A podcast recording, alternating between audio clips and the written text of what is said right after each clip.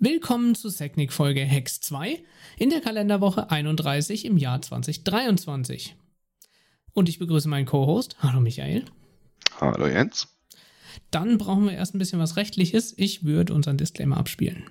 Kurzer Disclaimer. Wir geben keine Garantie auf Vollständigkeit, denn nicht jede Sicherheitslücke taucht in diesem Podcast auf. Vor allem nicht jede, die eventuell relevant für euch oder euer Business sein könnte. Auch passen unsere Empfehlungen vielleicht nicht auf eure Situation, euren Risikoappetit, euer Business, eure Infrastruktur oder eure Konfiguration. Für Fehler seid ihr natürlich selbst verantwortlich. Bitte beachtet hierzu auch unsere Introfolge.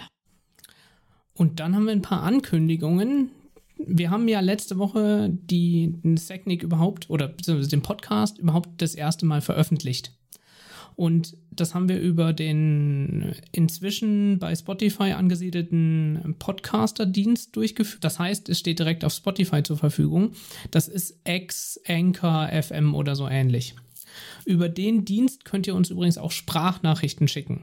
Und ansonsten geht inzwischen der Dienst auch bei Amazon Music, Google Podcasts und wichtig wahrscheinlich auch für verschiedene Podcast-Feed-Reader oder so ähnlich bei Apple Podcasts. Das heißt also im Moment vier Dienste plus unsere eigene Homepage secnic.de und auf secnic.de vielleicht das Gute an der Stelle, dort gibt es Kapitel und auch unsere Quellen. Und dort könnt ihr textuell Kommentare hinterlassen. Wie schnell jetzt, wenn wir den Podcast auf Spotify hochladen, das jetzt von Amazon Music, Google Podcasts und Apple Podcasts aufgenommen bzw. verarbeitet werden, weiß ich nicht. Aber wir werden heute mal sehen, wie lange das dauert, bis das dann da auch zur Verfügung steht. Ich hoffe aber auch dort früh genug, dass ihr das Montag vormittags beziehungsweise Montagmorgens direkt hören könnt, den Podcast. Und dann danke an Jens. Ähm, wir versuchen diese Sendung mal die Nummern der Nachrichten mal wegzulassen und dafür nur diese äh, Kapitel zu nehmen, also ob es eine Schwachstelle oder ein Angriff sein soll. Und das, ja, probieren wir diese Woche mal aus. Ansonsten gibt es noch Nachträge. Danke an Flo dafür. Letzte Woche haben wir bei der Ivanti-Schwachstelle gesagt, dass man als Maßnahme eben ein Update durchführen kann. Und er hat natürlich vollkommen recht. Es wäre sinnvoll, wenn man sich die IOCs, die es dazu gibt, anschaut. Wobei ich glaube, das haben wir so ein bisschen erwähnt, aber da vielleicht auch nochmal als wichtiger Hinweis, wenn ihr IOCs zur Verfügung habt, dann bitte einfach auch mal schauen, ist das denn bei euch irgendwie angegriffen worden oder gibt es bei euch irgendwelche Nachwirkungen von dieser Schwachstelle? Und wenn ihr die Möglichkeiten habt, also sowohl das technische Know-how als auch oder vielleicht auch jemanden, den ihr kennt, mit dem ihr, vielleicht einen Dienstleister oder so, der mal schauen kann, ähm, dann kann man vielleicht diese Lücke tatsächlich dazu benutzen, auch mal sich näher mit der Appliance auseinanderzusetzen, mal reinzuschauen, was es denn da so gibt, sich so ein bisschen vertrauter mit der Appliance zu machen. Das ist ein guter Tipp und finde ich eigentlich auch wichtig, oder Michael? Allerdings, ja. Sollte man beherzigen. Genau.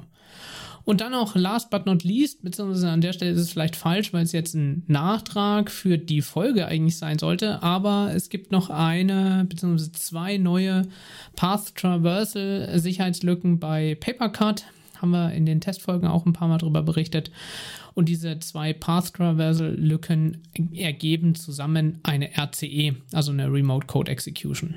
Genau, kann genutzt werden, um quasi beliebige Dateien äh, zu lesen, zu löschen oder eben hochzuladen. Und ähm, bezieht sich nur auf die Windows-Server, auf denen die Papercut-Applikation installiert ist.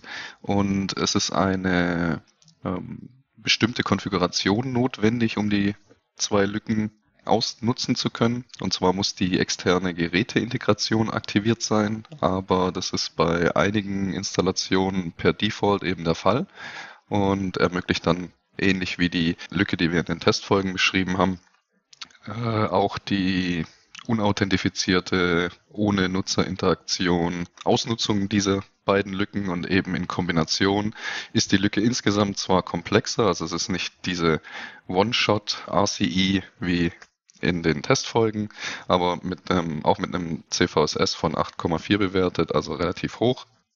Und wirklich viele Details sind noch nicht bekannt, weil die Entdecker ähm, eben noch Zeit zum Patchen geben wollen. Also eigentlich ist es vielleicht nicht last but not least diese Sicherheitslücke bzw. diese Nachricht, sondern eher sowas nach Redaktionsschluss, weil die uns tatsächlich kurz vor knapp erst reingekommen ist. Genau. Michael, was sagst du aus Security-Sicht? Wie war die letzte Woche?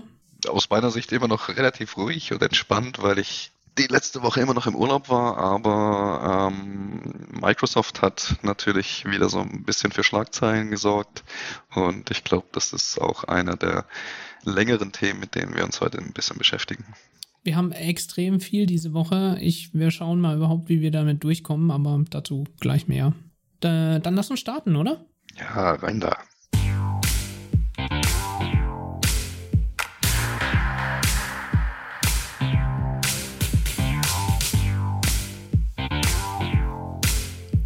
Willkommen zu SecNIC, dem Nachrichtendienst für Security und Technik.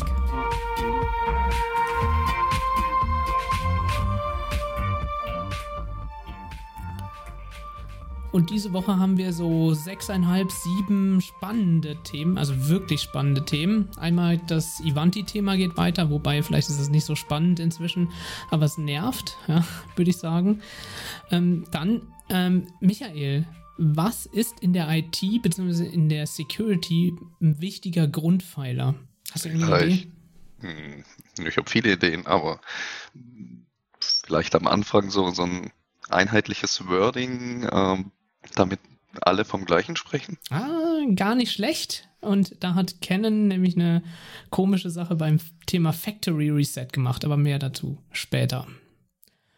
Und dann, äh, was kann man denn alles mit einem Soda-Automaten anstellen? Da kommen ein paar Infos aus der letzten DEFCON. Und nächste Woche und übernächste Woche übrigens Black Hat und DEFCON. Und ich glaube, das äh, verschafft uns diese Woche auch so, so viele Themen, oder Michael? Auf jeden Fall, ja. Also das äh, merkt man deutlich. Äh, die beiden großen Security-Konferenzen nahen und die News füllen sich mit extrem vielen Meldungen. Ja. Und warum ihr während der Arbeit am besten Musik hören solltet, beziehungsweise zum Beispiel auch unseren Podcast, erzählen wir euch später. Und natürlich, wie Michael schon gesagt hat, das Microsoft-Thema zusammen mit Tenable und Vectra. Und in der Nerd-Ecke haben wir sowohl was für die Sicherheit des Eigenheim-Netzwerks, also das Netzwerk bei euch zu Hause, privates Netzwerk. Und wenn wir es schaffen, vielleicht auch noch zur Black Hat und DEFCON, auch dort, wie man sich auf den Besuch digital vorbereitet.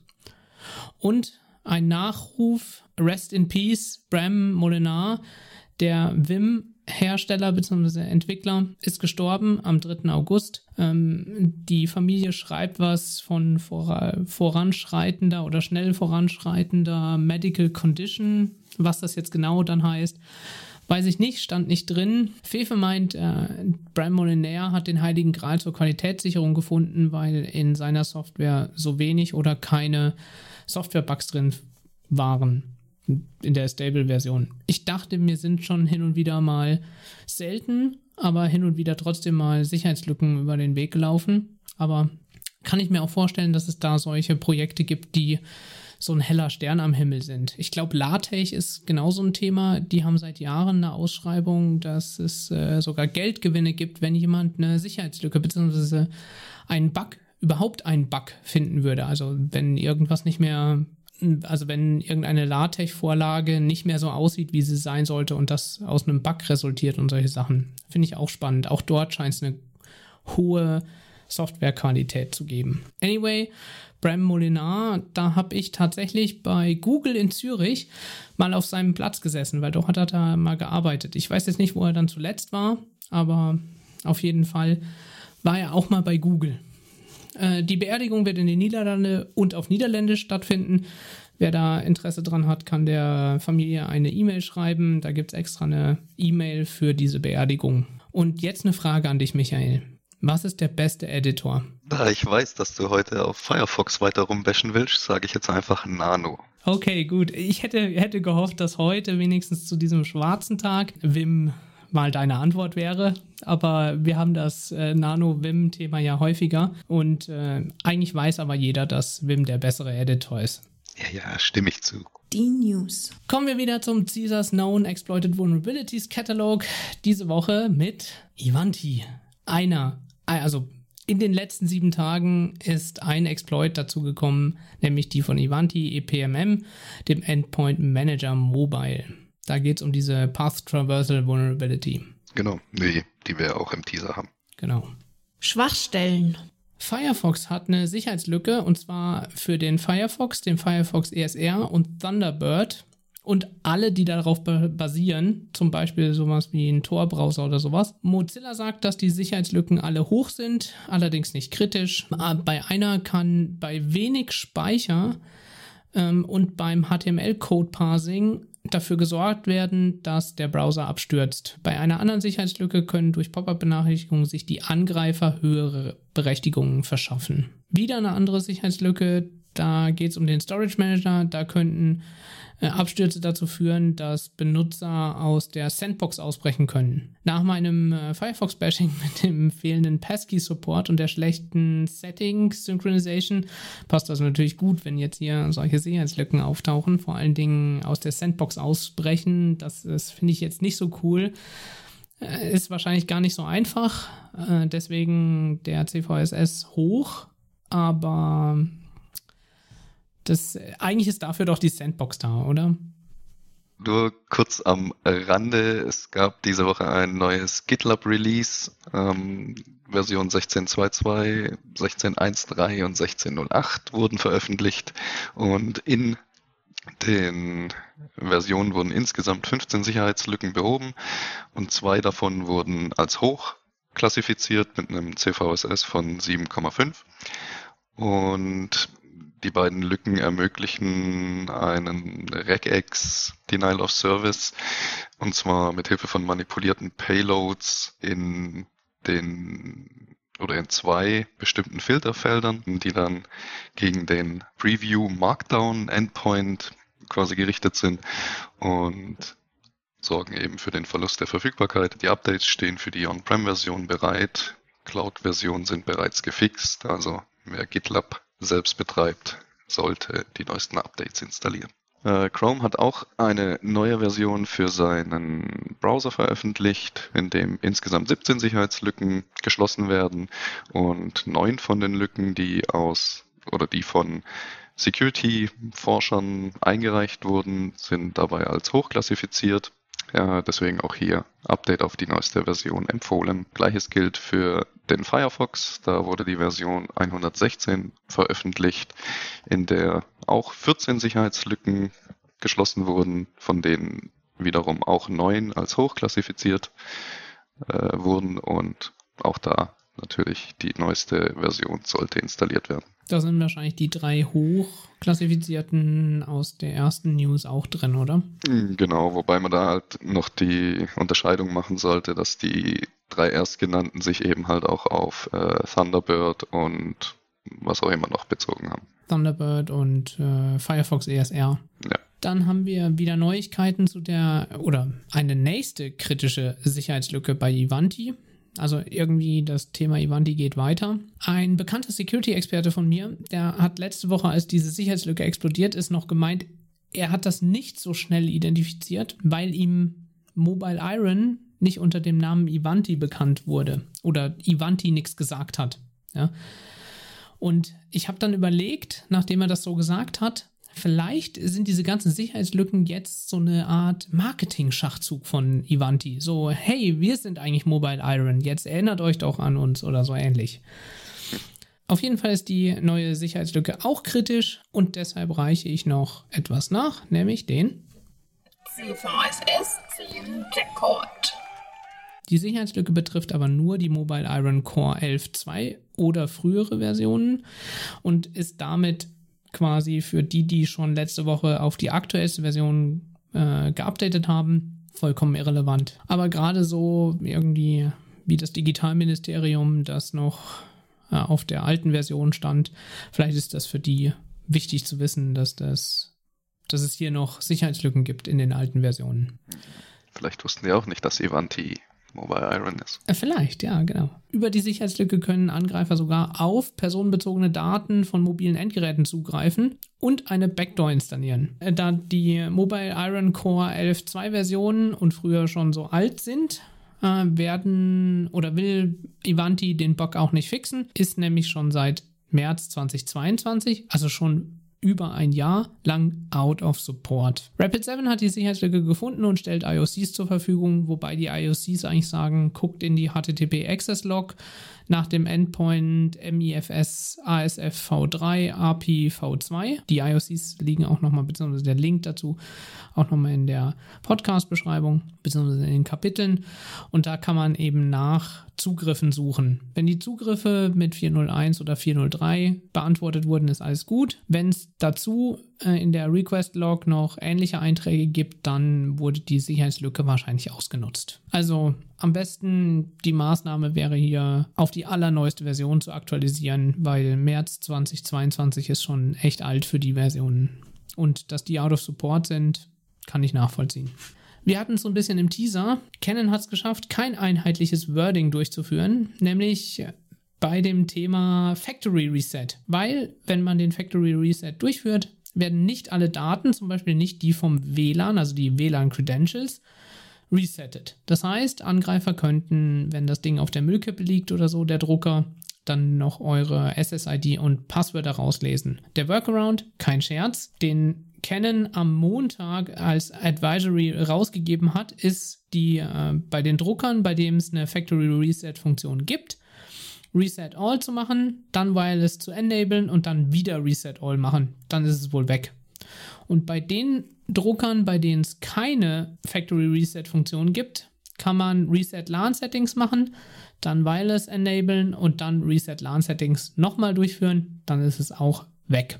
Es sind rund 200 Modelle von Canon davon betroffen und ich habe irgendwie das Gefühl, für genau solche Sicherheitslücken sollten wir eher so ein Kapitel oder so ein Chapter Kurios oder sowas einführen. Nee. Ja, keine schlechte Idee.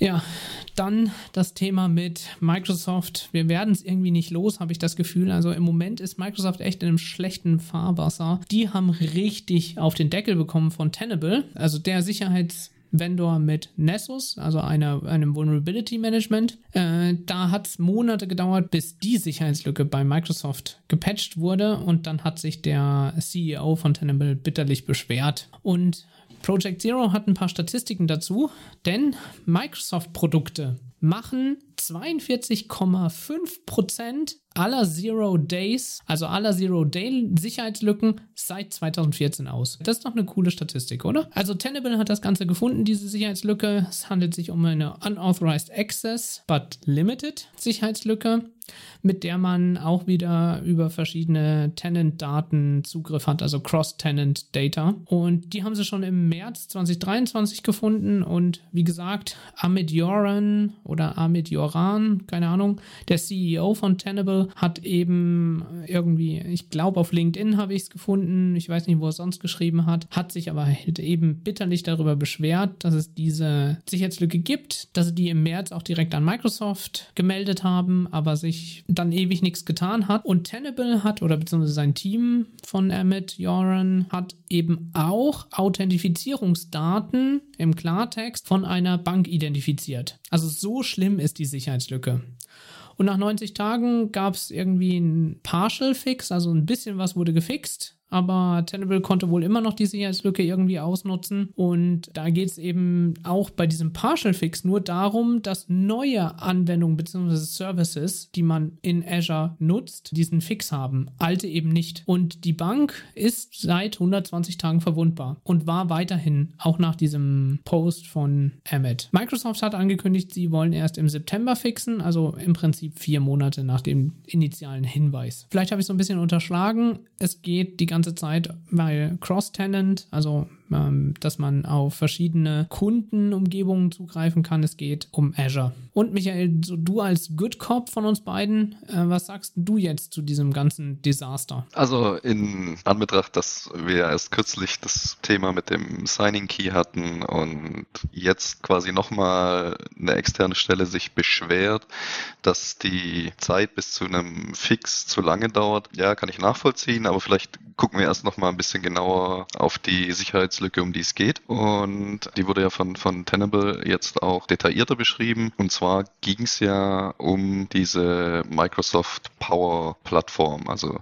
diese Plattform, mit der ich die Power Apps und Power Automation quasi erstellen kann oder bedienen kann. Und dort gibt es wohl die Möglichkeit, einen sogenannten Custom Connector zu erstellen und zu betreiben. Und mit diesem Custom Connector kann ich eigenen C-Sharp-Code für die Kommunikation mit irgendwelchen anderen Diensten oder Apps hinterlegen. Und der Code, den ich da quasi selber schreiben kann, ähm, wird dann im Rahmen von einer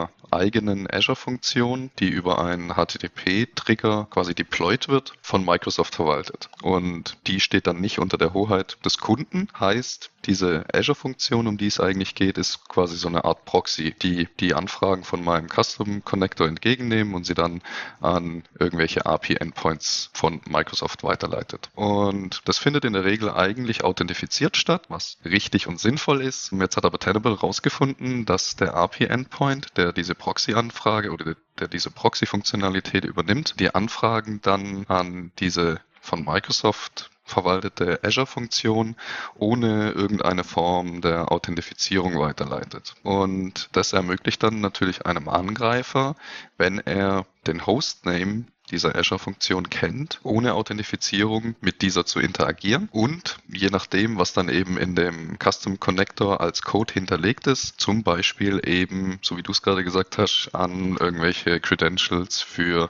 irgendwelche Third-Party-Apps oder ähnliches, die halt eben damit verbunden sind, zu gelangen. Und jetzt könnte man meinen, das hört sich vielleicht gar nicht so dramatisch an, weil diesen Hostname, den muss ich ja erstmal identifizieren. Und da ist das eigentliche Problem an dieser Sicherheitslücke, weil der Hostname für mehrere Kunden eben identisch ist und sich dann wirklich nur in Form von einem Integer unterscheidet. Also Hostname anfangen, irgendwelche kryptischen Zahlen oder was auch immer. Und dann kommt quasi ein Integer, der reicht von 001 bis 999. Und so ist es dann für einen Angreifer relativ einfach möglich, wenn er diesen Endpunkt kennt, quasi durchzuenumerieren, also quasi 999 Mal. Und je nachdem, weil es ja, wie gesagt, durch einen HTTP-Request getriggert wird, kann er sich die Antwort, die dann zurückkommt, eben auf einen Server weiterleiten, der unter seiner Kontrolle steht. Und das heißt also, ein, ein Angreifer erstellt seinen eigenen äh, Connector. Wie vorher gesagt, man kann da seinen eigenen C-Sharp-Code hinterlegen.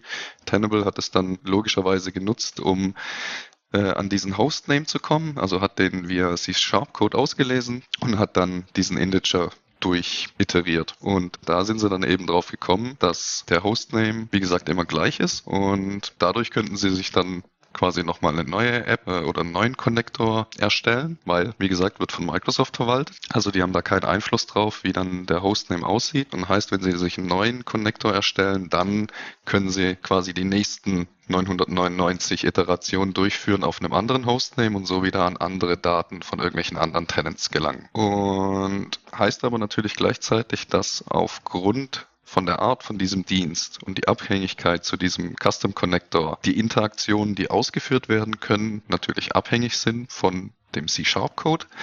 Heißt, jeder Endpunkt, den ich dadurch erreichen kann, könnte eine andere Funktionalität aufweisen und müsste dadurch eben dediziert getestet werden, was natürlich extrem hoher Aufwand wäre, aber nicht unmöglich. Und führt eben auch dazu, dass für jeden Kunden sozusagen ein anderes Ergebnis zurückgeliefert werden könnte. So, hoffe mal, das war einigermaßen verständlich, weil es glaube ich, nicht ganz so greifbar. Wenn man sich jetzt aber diesen zeitlichen Verlauf ein bisschen genauer anschaut, das, was du gerade beschrieben hast, äh, seit 120 Tagen verwundbar und eigentlich schon im März gemeldet und ähnliches, finde ich es natürlich von Seiten Microsoft wirklich eine schwache Leistung, weil die Behebung der Lücke relativ trivial ist. Also sie müssen im Prinzip ja nur verhindern, dass dieser Hostname nicht, nicht durchenumeriert werden kann quasi. Also sie müssen irgendwie eine Art von Authentifizierung für diesen Endpoint umsetzen. Und wenn man sich jetzt anguckt, dass nachdem Tenable nach den, ich weiß nicht, 90 oder 120 Tagen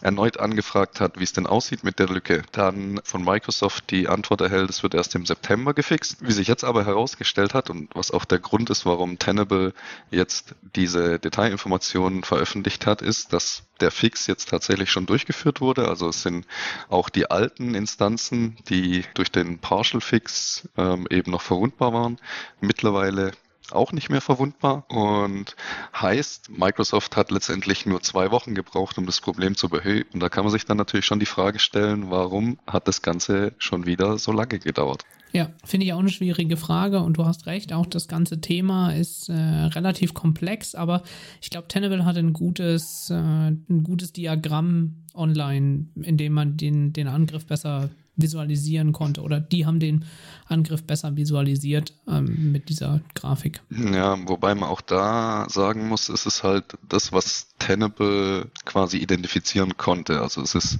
ihr Verständnis von ja. dem Ablauf der Kommunikation. Weil Microsoft ja. hat dazu keine Stellung genommen und kann natürlich auch sein, dass es ganz anders stattfindet, aber das ist das, was sie im, anhand eben der, der Analyse, die sie durchgeführt haben, quasi rekonstruieren konnten. Das heißt rekonstruieren Blackbox, konnten. Ja.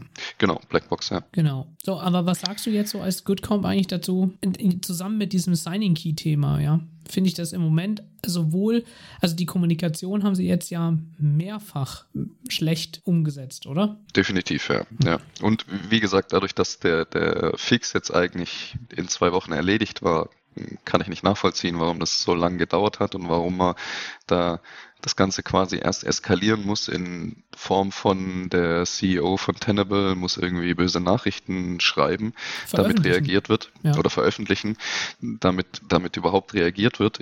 Ich weiß nicht, haben Sie die Lücke vergessen? Ähm, ist der, der äh, fürs Fixen zuständig war, Im gegangen? Urlaub, genau. Ja. Im Urlaub, keine Ahnung. Also irgendwas ist da strange. Schon, schon strange bei Microsoft im Moment. Ja. In einer Security Community ähm, kam jetzt die Frage auf, also wenn man irgendwie ein On-Prem Active Directory kompromittiert hat, ja, dann schmeißt man es weg und muss es neu aufbauen. Was willst du denn jetzt sagen bei so einem kompromittierten Azure Tenant? Also jetzt ist es zwar gefixt worden, aber da mit diesen Power-Apps das sind ja quasi, wenn man sie nicht, wenn es nicht zusätzliche Medikationsmaßnahmen gab, dann sind die ja verwundbar jetzt, nachdem Leute oder Angreifer eben Authentifizierungsdaten auslesen konnten. Und eventuell steht in diesen ganzen Power-Apps vielleicht auch noch mehr drin, mehr Informationen über die ganze Firma. Äh, ist eigentlich doch höchst kritisch, oder? Finde ich, finde ich schon auch, ja. Also es ist definitiv kritisch. Hm, wie man da jetzt am besten mit umgeht, hm, schwer zu sagen, weil also ja, die Lücke selbst ist quasi kritisch. Der Impact davon ist aber abhängig von diesem Custom Code, den ich hinterlege. Und je nachdem, also auch da, so wie die Ergebnisse für jeden Kunden quasi unterschiedlich aussehen können, könnte auch die ähm, Reaktion auf die Lücke für jeden Kunden unterschiedlich aussehen. Absolut, da hast du vollkommen recht aber in der Regel wirst du wahrscheinlich irgendwelche internen Daten da drin verarbeitet haben, oder? Also so wie, wie Tenable das beschrieben hat, ähm, nutzten die meisten oder im Rahmen der Analyse eben das Ergebnis aufgetaucht oder identifiziert wurde, dass die meisten diese, diese Custom Connectors verwenden, um mit irgendwelchen Third-Party-Services zu kommunizieren oder eben die Authentifizierung zwischen der Power-Plattform und diesen Third-Party-Diensten abhandeln oder abwickeln abwickeln quasi. Und so war Tenable ja überhaupt in der Lage, an irgendwelche OAuth äh, Client-IDs oder Secrets zu gelangen. Und deswegen alles, was mit Authentifizierung zu tun hat, natürlich immer kritisch. Und Microsoft sagt, sie wissen nicht oder sagen eigentlich gar nichts. Tenable sagt, äh, wendet euch doch an Microsoft und fragt mal nach, ob ihr irgendwie betroffen seid oder was ihr machen könnt. Also so, so wirklich eine pauschale Antwort kann ich darauf jetzt im Moment auch nicht wirklich geben. Hm. Ich glaube, war Heise, die das gesagt haben, hey, frag doch mal bei Microsoft nach, wir bekommen auch keine Antwort. Also schlimm im Moment. Und jetzt kommt irgendwie so, ich glaube, das i-Tüpfelchen. Vectra hat auch noch eine Sicherheitslücke gefunden, oder? Also du hast jetzt hier das Azure AD wieder abgekürzt mit AAD. Ähm, es heißt aber ja inzwischen Entra-ID. Ja, genau. Aber im Vectra-Artikel ist es auch noch unter ah, okay, Azure AD benannt. Ähm, aber da muss man Microsoft jetzt vielleicht ein bisschen den Schutz nehmen oder das Ganze ein bisschen, bisschen entschärfen, weil da ist es nicht wirklich eine Sicherheitslücke, sondern da handelt es sich wirklich um eine, wie so häufig anzutreffende Fehlkonfiguration, ähm, die sich eben für maliziöse Zwecke missbrauchen lässt. Kurz, kurz zusammengefasst, es geht um das Cross-Tenant oder es geht um die Cross-Tenant Synchronization, die eben ermöglicht, ähm, zum Beispiel Nutzer oder Gruppen von irgendwelchen Quelltenants den Zugriff Zugriff auf andere Tenants zu ermöglichen, also auf die Ressourcen eines anderen Tenants. Typischerweise wird das, wird das Feature verwendet, das gibt es auch erst, glaube ich, seit Anfang des Jahres, ähm, wird das Feature eben verwendet, um zum Beispiel irgendwelche Unternehmen, die jetzt mehrere Tenants haben, zu synchronisieren, sodass eben auch von mehreren Unternehmen auf die gleichen Ressourcen zugegriffen werden kann, weil, also ich meine, du kennst das ja auch, wir hatten ja auch schon häufiger das Problem, wenn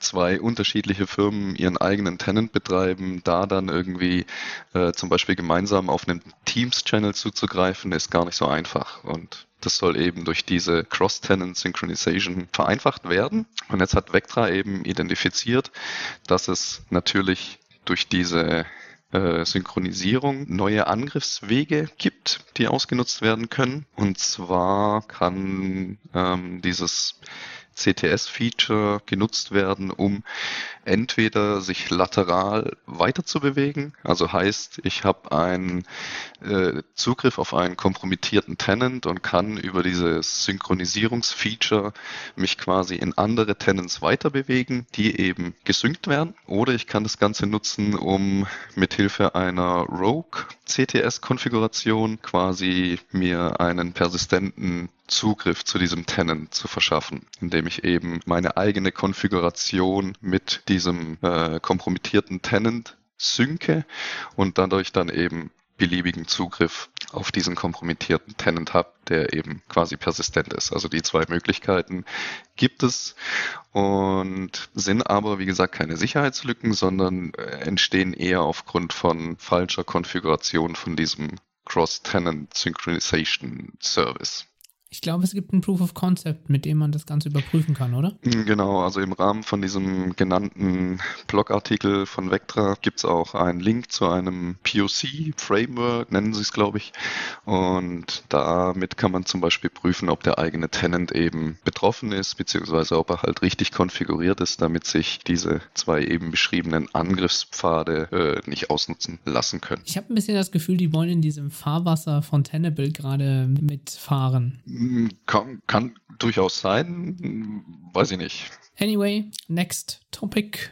Angriffe. Genau. Im Moment werden vermehrt Angriffe über Google AMP, also äh, den Accelerated Mobile Pages Service von Google, ähm, registriert. Für jeden, der Google AMP nicht kennt, es ist ein Open Source Framework zum Erstellen von Webseiten, die sowohl für den Browser als auch für Mobilgeräte optimiert sind. Und ähm, das Problematische an der Stelle ist, dass die erstellten Webseiten, die über diesen AMP-Service mm, erstellt werden, äh, auf legitimen Google-Domains gehostet sind. Also zum Beispiel google.com slash amp slash s und dann kommt die eigentliche Domain, ähm, auf die dann weitergeleitet wird, also example.com oder ähnliches. Und das wird dann natürlich jetzt von den Angreifern häufiger verwendet, um ihre Phishing-Mails ähm, oder die Links innerhalb der Phishing-Mails so ein bisschen zu verschleiern, äh, weil es eben ausreichend ist, um diverse Mail-Security-Lösungen zu umgehen. Weil die halt sehen, okay, es ist eine legitime Google-URL, google.com in der Regel gewitelistet äh, und stellt die Mail dann einfach in das Postfach des Users zu. Und oder dann gibt es noch ein paar andere typische Methoden, mit denen die Mails dann eben angereichert werden, also sowas wie HTML-Bilder, die in der Mail versteckt sind oder irgendwelche Redirection Chains, Chains die durchlaufen werden, um diese Anti-Analyse-Mechanismen abzudecken.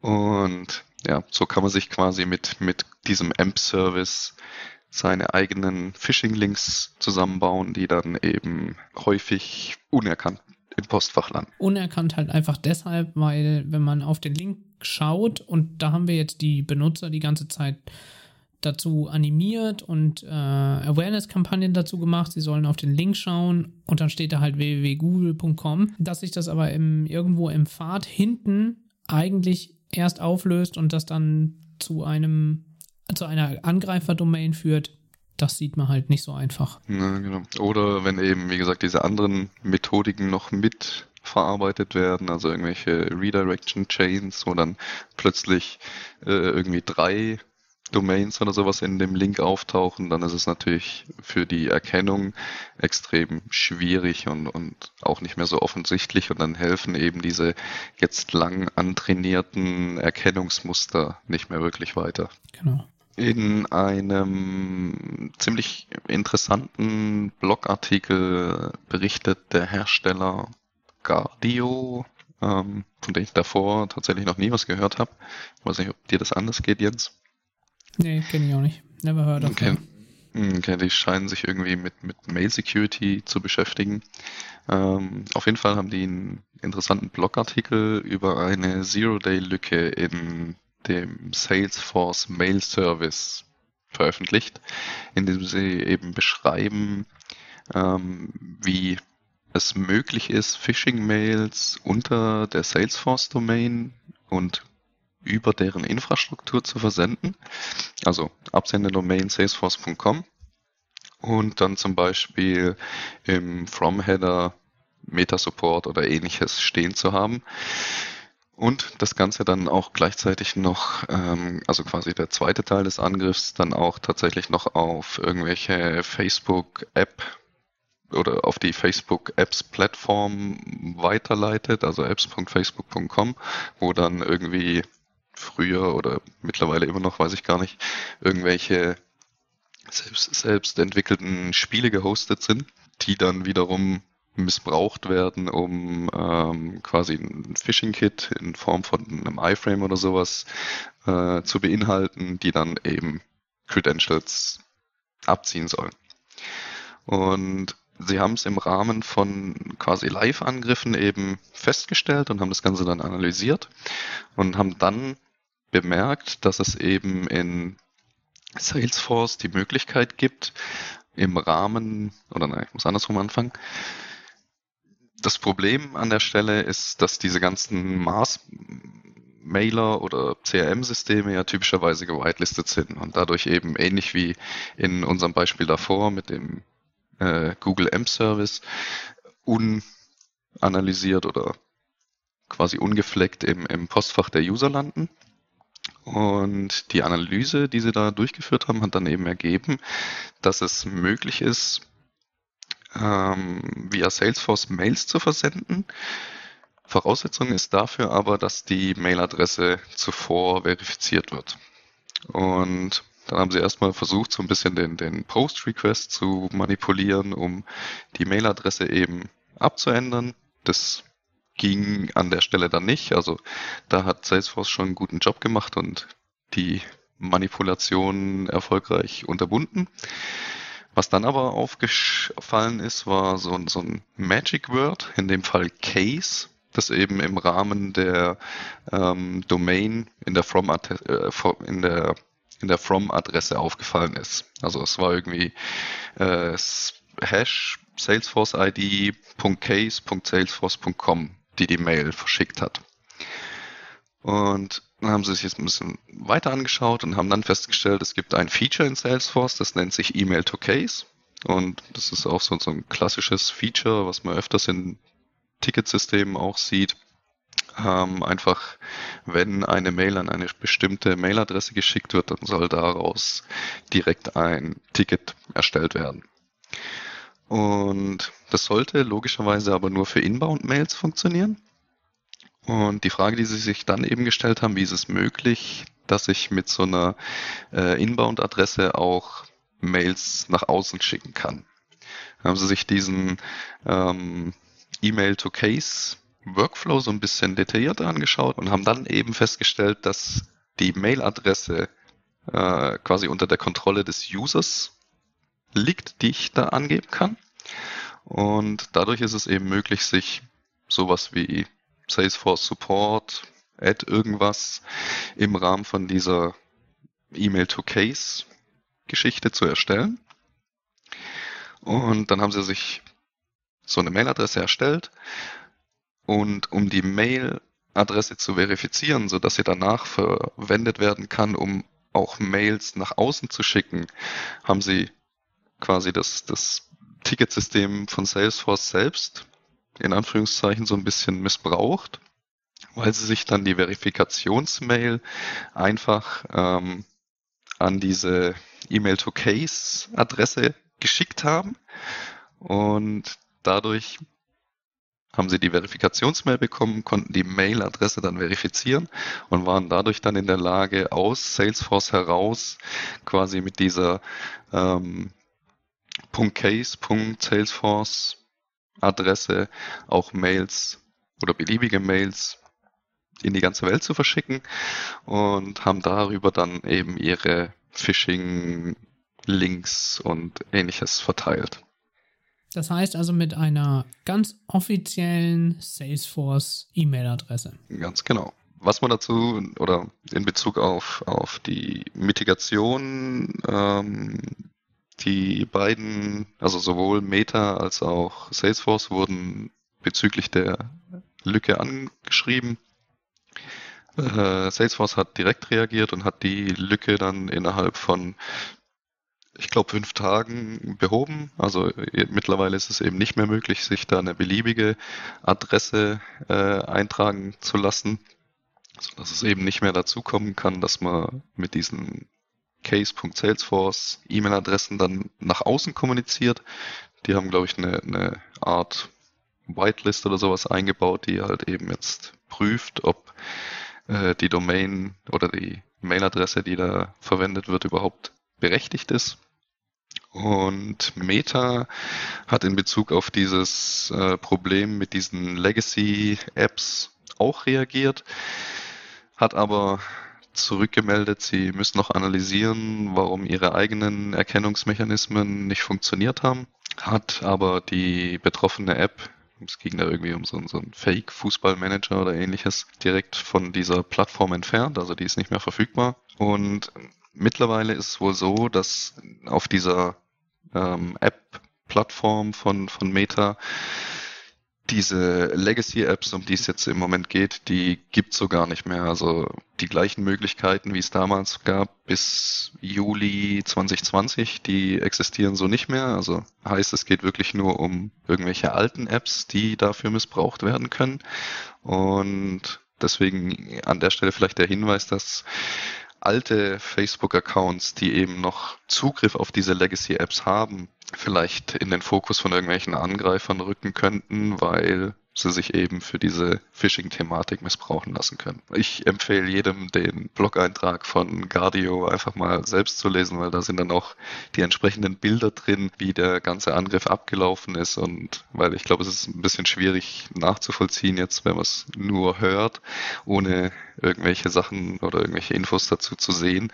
Deswegen einfach mal auf diesen Blog-Eintrag schauen. Kannst du es irgendwie in einem Satz zusammenfassen? Äh, es gab eine Sicherheitslücke in Salesforce, die aufgrund einer fehlenden User-Eingabevalidierung ermöglicht hat, im Namen von Salesforce Mails zu verschicken über deren Infrastruktur. Sehr gut. Es gibt einen polnischen Hersteller für Spyware, gerade für Android-Geräte und äh, die heißt Let Me Spy. Und äh, die polnische Firma hat jetzt dicht gemacht, ähm, nachdem nach einem Hackerangriff alle Daten entwendet und gelöscht wurden. Interessanterweise hat dann TechCrunch äh, sich die Daten mal angeschaut und der Hersteller hat damit geworben, er hätte 230.000 Kunden. Jetzt hat TechCrunch festgestellt, na, sind eher nur 13.000 Kunden. Finde ich immer noch viel für so eine Spyware, aber auf jeden Fall ist der Hersteller jetzt nicht mehr da. Äh, der äh, CEO, ähm, also die Firma Radale oder so ähnlich, Radell, mit dem CEO Rafal Litwin, der irgendwie antwortet nicht mehr. Ist irgendwie eine krakauische Firma und ähm, nach dem Hackerangriff sind eben auch alle Daten von dieser Spyware entwendet worden. Also alle Opfer, die oder alle, die Opfer von dieser Spyware sind, dessen Daten sind jetzt in den Händen von Angreifern. Blöd. Innovationsrauschen. Ich weiß nicht, ob ich es schon gesagt habe. Nein, ich habe es schon gesagt. Nächste Woche startet die Black Hat und da gibt es natürlich alle möglichen Vorbereitungen. Wie wir schon angekündigt haben, die ganze Folge ist voll, wahrscheinlich eben wegen der Black Hat und der DEFCON. Und in dem Fall geht es um eine Tesla-Software, die gehackt wurde. Dazu aber gleich mehr. Ich wollte noch sagen, ich bin nächste Woche auf der Black Hat. Das heißt also, Wir werden entweder eine Sonderfolge machen, das kommt aber so ein bisschen drauf an, ob Michael und ich wegen der Zeitverschiebung uns zusammen connecten können. Und auch natürlich, was es Neues gibt, also ob wir es nachreichen können oder ob es so kritisch und wichtig ist, dass wir es uns in einer, euch in einer Sonderfolge geben sollten oder benachrichtigen sollten. Das schauen wir einfach nächste Woche mal. Aber ich bin für euch auf jeden Fall vor Ort und schauen wir auch mal, was es da Neues gibt. Sowohl bei der Black Hat als auch bei der DEFCON. Ähm, die Vorbereitungen jetzt hier und die gehackte Tesla-Software haben wir ins Innovationsrauschen gepackt, weil es zu dieser Voltage Fault Injection Attack noch gar nicht so viel mehr Details gibt. Also es geht irgendwie um den AMD-Prozessor, der in den Teslas verbaut ist. Und äh, man muss dazu sagen, Tesla macht viel mit Software-Updates. Das heißt also, sowas wie das Nachrüsten von einer Sitzheizung könnt ihr über ein Software-Update machen, sogar OTA, also Over the Air. Und das heißt also, ihr stellt den Tesla in die Garage, sagt, hey, ich hätte ganz gerne morgen eine, äh, eine Sitzheizung, weil verbaut ist die Hardware schon dann könnt ihr auf Knopfdruck eben mit einem Software-Update auch eine Sitzheizung bekommen. Äh, die Tesla oder die ganze Hardware von einem Tesla ist also im Prinzip für jedes Auto das gleiche. Und die TU Berlin hat den Fehler gefunden, ist wegen dem AMD-Prozessor wohl auch unpatchbar. Ja? Also diese spezielle Voltage Fault Injection Attack ist unpatchbar. Und mit diesen ganzen Software-Updates könnte man bei einem Tesla die Sitze nach, nachbestellen bzw. Ähm, sich freischalten. Den Beschleunigungsmodus, ich glaube Ludicrous Mode heißt er oder Ludicrous Mode und den FSD, also den Full Self-Driving Autopiloten. Und alleine der FSD kostet 15.000 Dollar. Also das kann man nachträglich machen. Und das kann man alles mit dieser Attacke sich kostenlos nachrüsten. Mich wundert ehrlich gesagt ein bisschen, warum sowas jetzt erst auftaucht, beziehungsweise warum jetzt erst sowas ausprobiert wird, weil das gab es garantiert schon. Ich habe mich mit den ganzen Themen gerade rund um Tesla eher wenig beschäftigt. Ich habe auch keine Ladestation hier in der Umgebung. Für mich ist Tesla einfach etwas uninteressant, aber mich wundert ein bisschen, warum das jetzt erst auftaucht. Und vor allen Dingen, dazu sei gesagt, auf jeder DEFCON, auf der ich bis jetzt war, stand im Car Hacking Village ein Tesla und der wurde immer angegriffen. Also da entweder mm, ist das, sind das eher in den neueren Modellen, wo die AMD-Prozessoren drin sind, oder man ist jetzt erst auf die Idee gekommen, die Hardware in der Form anzugreifen, um diese Software-Updates nachträglich zu installieren, kostenlos. Ich weiß es nicht. Mal schauen, was nächste Woche rauskommt auf dem Vortrag auf der Black Hat zu diesem Thema. Äh, an der Stelle einfach ein paar neue Entwicklungen in Bezug auf die Klopp Ransomware-Gruppe. Ähm, und zwar hat die erneut ihr Schema zur Veröffentlichung von erbeuteten Daten verändert als kurzes Wrap-up. Ähm, wir hatten nach dem großen Angriff auf die Move-It-Lücke äh, standardmäßig erstmal die Leak-Site im Tor-Netzwerk, auf dem die Opfer veröffentlicht wurden. Nachteil vom Tor-Netzwerk natürlich extrem langsame Downloadraten, teilweise auch Denial-of-Service-Angriffe, mit denen sie konfrontiert waren, um eben diese Veröffentlichung zu verhindern, so dass sie im nächsten Schritt dann eine ClearNet-Webseite erstellt haben. Nachteil da natürlich dann wieder für Behörden oder irgendwelche ISPs ähm, deutlich einfacher, das Ganze vom Netz zu nehmen. Und deshalb jetzt als quasi Innovation sind sie zurückgegangen zu, Jens, was fällt dir ein? Torrents. Ganz genau. Ganz klassisch wird, äh, werden die erbeuteten Daten jetzt über Torrents zugänglich gemacht. Und zwar sind mittlerweile schon 20 ähm, Torrents angelegt worden für Opfer des Move-It-Angriffs. Vorteil hier natürlich die dezentrale Struktur, also schwer für die Behörden irgendwie einzugreifen und natürlich auch deutlich schnellere Downloadraten, was wiederum vielleicht den Druck auf das ein oder andere Unternehmen erhöhen könnte. Das war im Tor-Netzwerk natürlich immer so ein bisschen problematisch, wenn der Download unvollständig war, zu langsam war oder vielleicht auch irgendwie abgebrochen ist, ähm, hatte man natürlich nicht so ein extremes Druckmittel, wenn es um eine große Menge an Daten ging, die erbeutet wurde. Vielleicht nochmal allgemein ein kleines Update zur, zur Move-It-Thematik. Stand 4. Äh, August sind wohl mittlerweile 590 Unternehmen bekannt, die Opfer der Klopp-Gruppe geworden sind, ähm, sodass in Form von Kundendaten und ähnlichem ungefähr 40 Millionen Individuals betroffen sind. 75 Prozent der Opfer sind aus den USA und direkt danach auf Platz zwei kommt tatsächlich Deutschland, die zwar nur mit 6 Prozent vertreten sind, ähm, aber immerhin.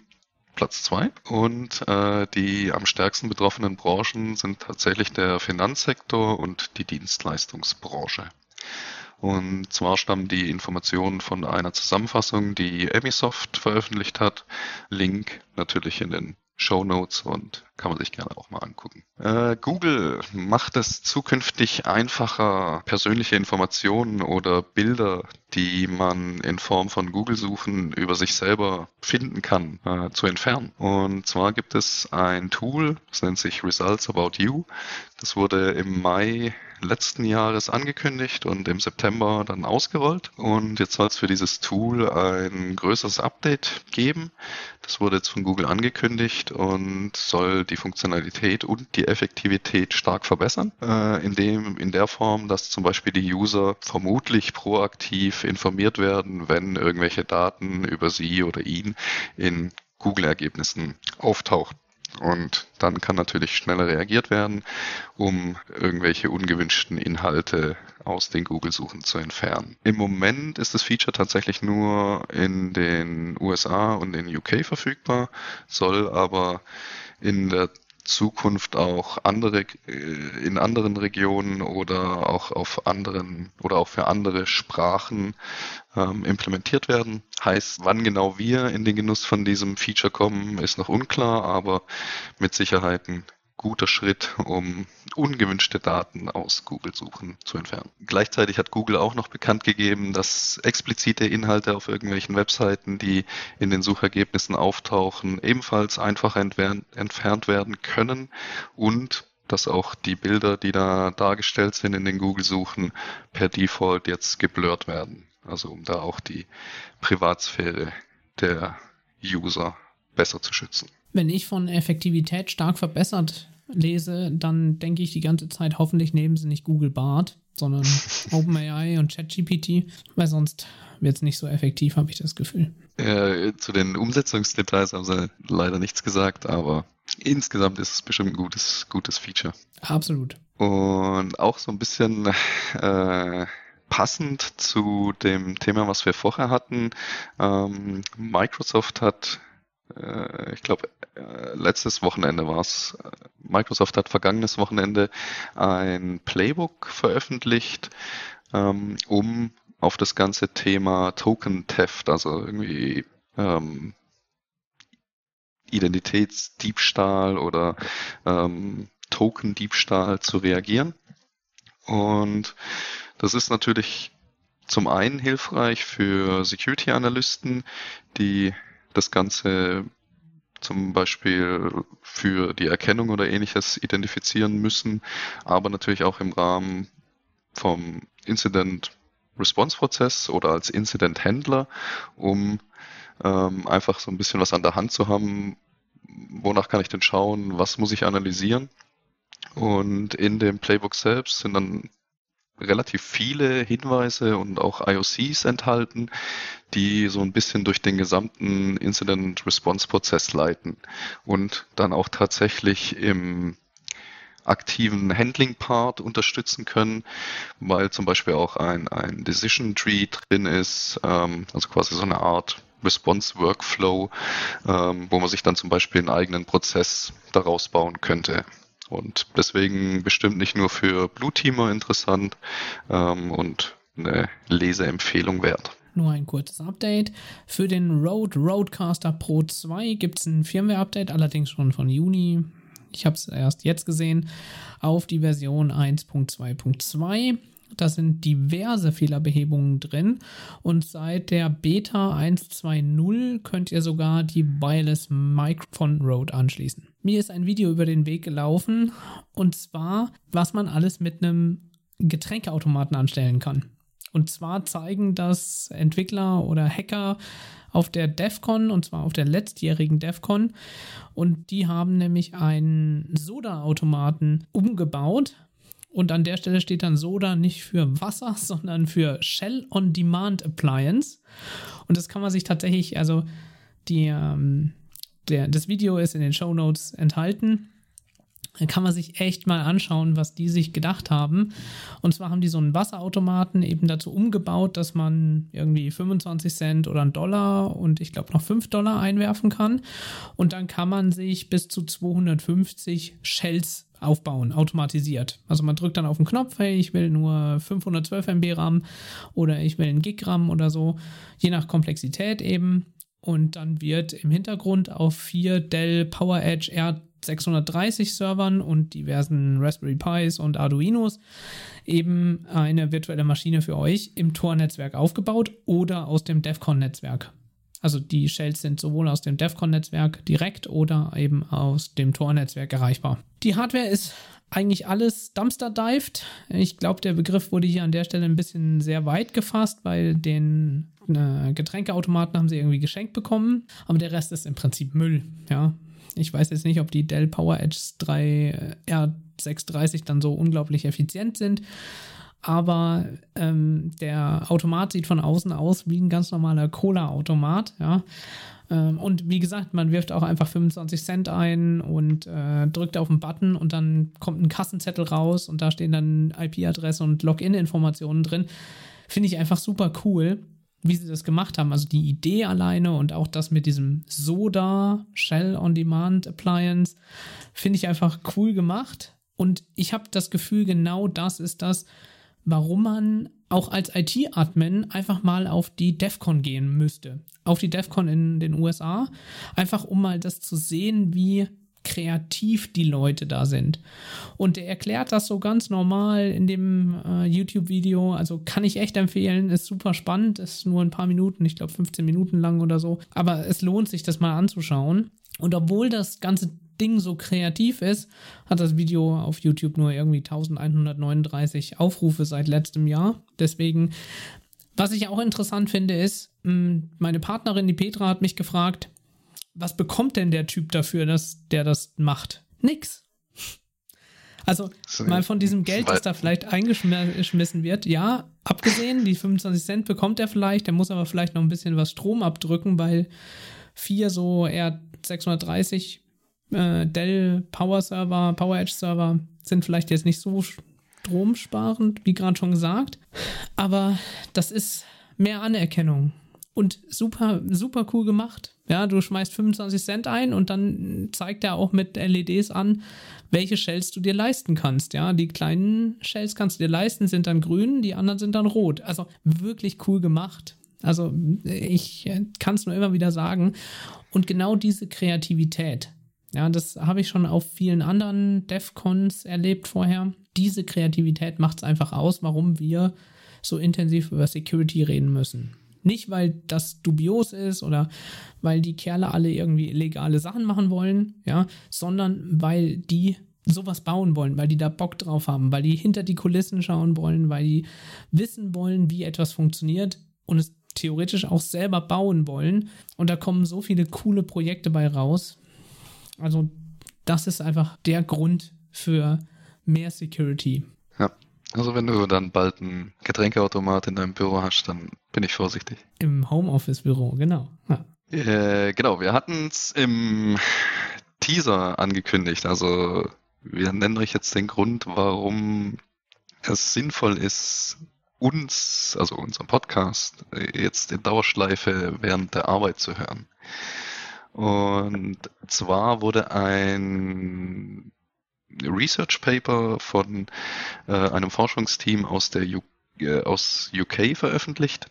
Ähm, und die beschreiben darin einen neuen Side-Channel-Angriff auf Tastaturen, der mit Hilfe von Deep Learning umgesetzt wird.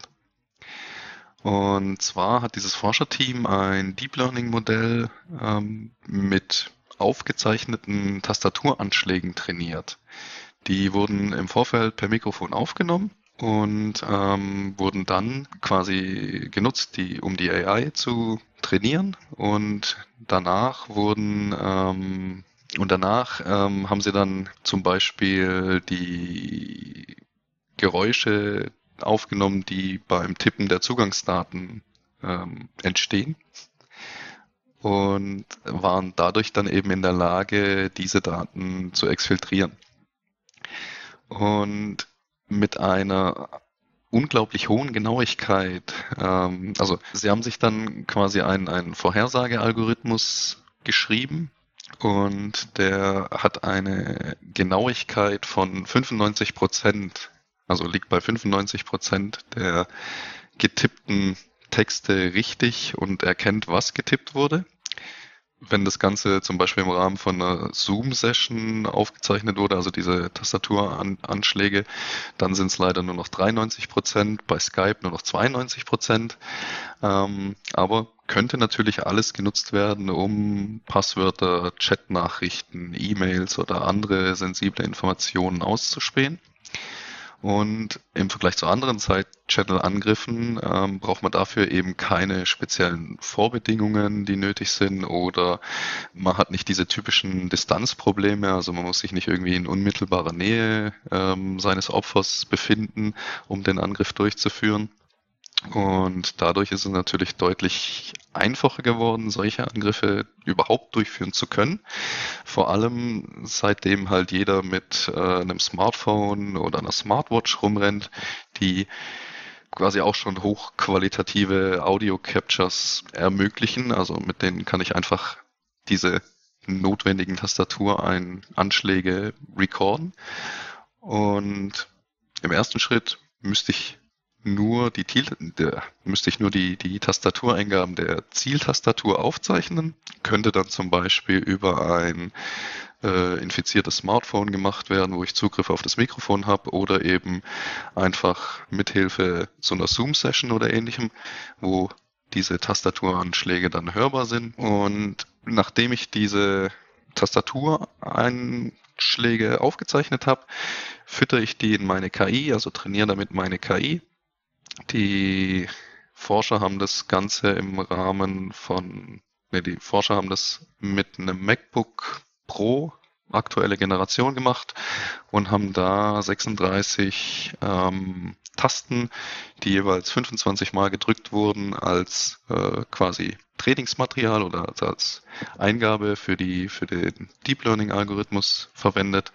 Und dann eben festgestellt, nachdem sie noch ein bisschen die Parameter ähm, angepasst haben und konnten dann eben bei 95 Prozent der äh, aufgezeichneten Tastaturanschläge die getippten Nachrichten wieder rekonstruieren. Und der Grund, warum jetzt jeder fleißig Musik oder unseren Podcast hören sollte, während er arbeitet, ist eben einfach quasi, dass man äh, sich vor diesem Angriff schützen kann dadurch, weil wenn irgendwie Störsignale oder äh, andere Audio-Interferenzen ähm, mit aufgezeichnet werden, dann ist es einfach nicht mehr, dann ist es gar nicht mehr so einfach, diesen Angriff erfolgreich durchzuführen. Als weitere Mitigationsmaßnahme empfehlen die äh, Forscher tatsächlich die eigene Art und Weise zu verändern, wie man tippt. Also könnte auch da vielleicht helfen, obwohl das wahrscheinlich gar nicht so einfach umsetzbar ist.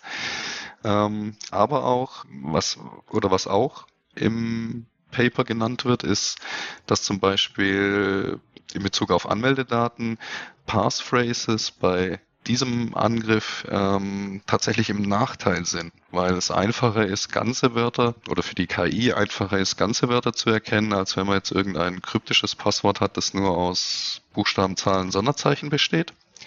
Und deswegen äh, empfehlen die Entdecker, dass man da an der Stelle auch wirklich Passwörter nimmt, die kryptisch sind und aus mehreren einzelnen Zeichen bestehen, weil zum Beispiel ähm, es extrem schwierig ist zu erkennen, wann Shift gedrückt wird und man Shift wieder losgelassen wird, so dass man eben Groß-Kleinschreibung relativ schwer identifizieren kann. Oder als unsere Empfehlung einfach einen Passwortmanager benutzen, der so eine Autofill-Funktion hat, weil dann kommt man gar nicht mehr in die Ver genau, dann kommt man gar nicht mehr in die Verlegenheit, dass man irgendwelche sensiblen Daten manuell eintippen muss. Ich habe gerade mal nachgeschaut, weil mir kam das Thema irgendwie bekannt vor. Und zwar haben wir April. Ich bin mir ganz sicher, dass wir es in der ersten, ähm, in der ersten Testfolge, die wir durchgeführt haben, nämlich in der Kalenderwoche 17, genau das Thema schon hatten, weil da in der Security Community ein GitHub-Projekt rumging, KBD-Audio von G. Geranov oder so ähnlich. Und der hat sogar schon ein POC bzw. eine Web-App dafür online. Mehrere sogar. KeyTab 1, KeyTab 2 und KeyTab 3. Bei dem man das ausprobieren kann. Und ich habe es mit, keine Ahnung, drei unterschiedlichen äh, Keyboards ausprobiert. Es hat hinten und vorne nicht funktioniert. Also selbst mit Antrainieren und so. Also zumindest die App von dem jetzt auf GitHub. Ich glaube, KeyTab 3 wurde im 3. Mai 2022 das letzte Mal released und seitdem eher nichts mehr. Ähm, aber neu ist das Thema nicht, das anhand von Audiodaten äh, zu, und künstlicher Intelligenz zu re rekonstruieren. Also gut. Also interessant, dass es dazu jetzt einen Paper gibt. Michael, die Nerd-Ecke steht an. Jetzt hatten wir groß angekündigt, wir gehen auf Eigenheim-Netzwerke und Security ein. Ich glaube aber in Anbetracht der fortgeschrittenen Zeit vielleicht dann nur kurz auf die Black Hat und DEFCON eingehen, oder? Was meinst du? Äh, ja, würde ich auch sagen, das ist, glaube ich, also das andere Thema läuft uns nicht weg, da können wir auch noch in, in zwei, drei Wochen drüber berichten. Ähm, aber die Black Hat und DEFCON sind halt quasi vor der Tür, stehen jetzt an und deswegen würde ich das doch bevorzugen. Genau. Die, äh, das Dokument, auf das wir uns beziehen bei, dem, bei der Sicherheit, ähm, kommt eh von der NSA und zwar aus Februar 2023. Das heißt, ist sowieso schon ein bisschen älter. Also hier haben wir tatsächlich keine Zeitnot. Dann starte ich mit der Nerdecke. Nerdecke. Genau, die beiden wichtigsten Security-Events der Welt stehen an. Und ähm, das ist einmal die, schon gesagt, die Black Hat. Übrigens hatte die 2019 20.000 Teilnehmer und ist damit eine der größten Security-Konferenzen weltweit. Zum Vergleich, die RSA hat 42.000 Teilnehmer und die direkt im Anschluss an die Black Hat folgende DEFCON hat 30.000 Teilnehmer 2019 es sind aber nur Schätzzahlen. Ich glaube, beide geben keine Zahlen raus, wobei Black Hat vielleicht Zahlen rausgibt. Die DEFCON aber nicht. Und zum Vergleich bei der DEFCON, die eher so als Hacker-Konferenz und nicht als Security-Konferenz gewertet wird oder sich selber so bezeichnet. Also sie schreiben sogar was von Convention, aber in Las Vegas steht auch manchmal Black Hat Convention dran, die ich definitiv nicht als Convention bezeichnen würde. Anyway, wenn man das mal mit anderen vergleicht, zum Beispiel dem Chaos-Kongress in äh, Deutschland, Hamburg oder beziehungsweise Leipzig, da sind 17.000 Teilnehmer, also knapp die Hälfte, ein bisschen mehr als die Hälfte. Und die Troopers in Heidelberg, da habe ich leider keine Zahlen zugefunden. Ja, falls die jemand hat, gerne bitte mal rüberwerfen. Also entweder per Sprachnachricht auf Spotify Podcasters oder als Kommentar auf unserer Homepage oder sonst, wie ihr uns erreichen könnt. Ähm, aber die DEFCON ist definitiv die weltgrößte, weltweit größte Hackerkonferenz. Ähm, wer hat das Ganze gemacht? Jeff Moss, äh, eigentlich ganz sympathisch und der hat die DEFCON gegründet als Abschiedsparty für einen Freund, weil der sollte wegziehen und dann haben sie irgendwie mit ein paar Freunden, Handvoll Freunden, fünf, sechs glaube ich, haben sie gedacht, komm, bevor du wegziehst, gehen wir noch einmal nach Las Vegas ordentlich feiern und daraus ist eben die weltweit größte Hacker-Konferenz geworden. Ja, was, was macht man jetzt? Wie bereitet man sich jetzt auf eine Black Hat vor? Ja, weil man, wenn man da hingeht, ja, dann hat man alle möglichen Geräte. Inzwischen, was weiß ich, eine, eine Watch, eine Smartwatch, ein Handy, ein Notebook. Ja, was macht man damit? Da, man ist mit einigen tausend Hackern dort und einige davon vielleicht gar nicht so wohlgesonnen. Aber die Black Hat, da ist es ehrlich gesagt undramatisch. Man kann jetzt schon das NOC, also das Network Operation Center, tatsächlich gibt es ein NOC für die Black Hat, ja, in dem Hotel im Mandalay Bay. Da kann man jetzt quasi schon reinschauen. Die sind nämlich auf Twitch dieses Jahr online auf äh, twitch.tv slash blackhatknock. Alles aneinander geschrieben. Kann jeder mal reinschauen, gibt es ein bisschen Mucke. So richtig viel sieht man nicht. Ein bisschen Gewusel und einen großen Beamer mit irgendwelchen Daten von einem, also mit irgendeinem Dashboard. Ähm, die Quelle gäbe es natürlich auf secnic.de, falls da jemand mal schauen möchte. Und der, der das Ganze verantwortet, ist Neil Weiler, der sich in der Community auch den Namen Grifter gemacht hat und so auch bekannt ist.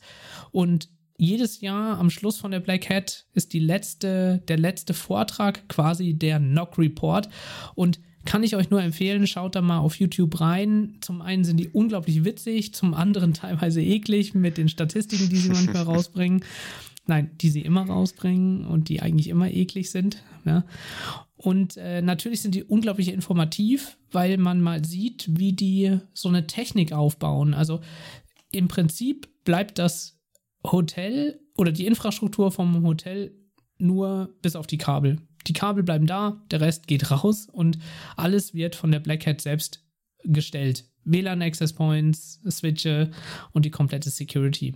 Mehr, ist nur noch die Kabel sind da und Grifter hat mir in irgendeinem Knock Report gemeint, selbst das war kaputt oder da gab es selbst ein kaputtes. Ja.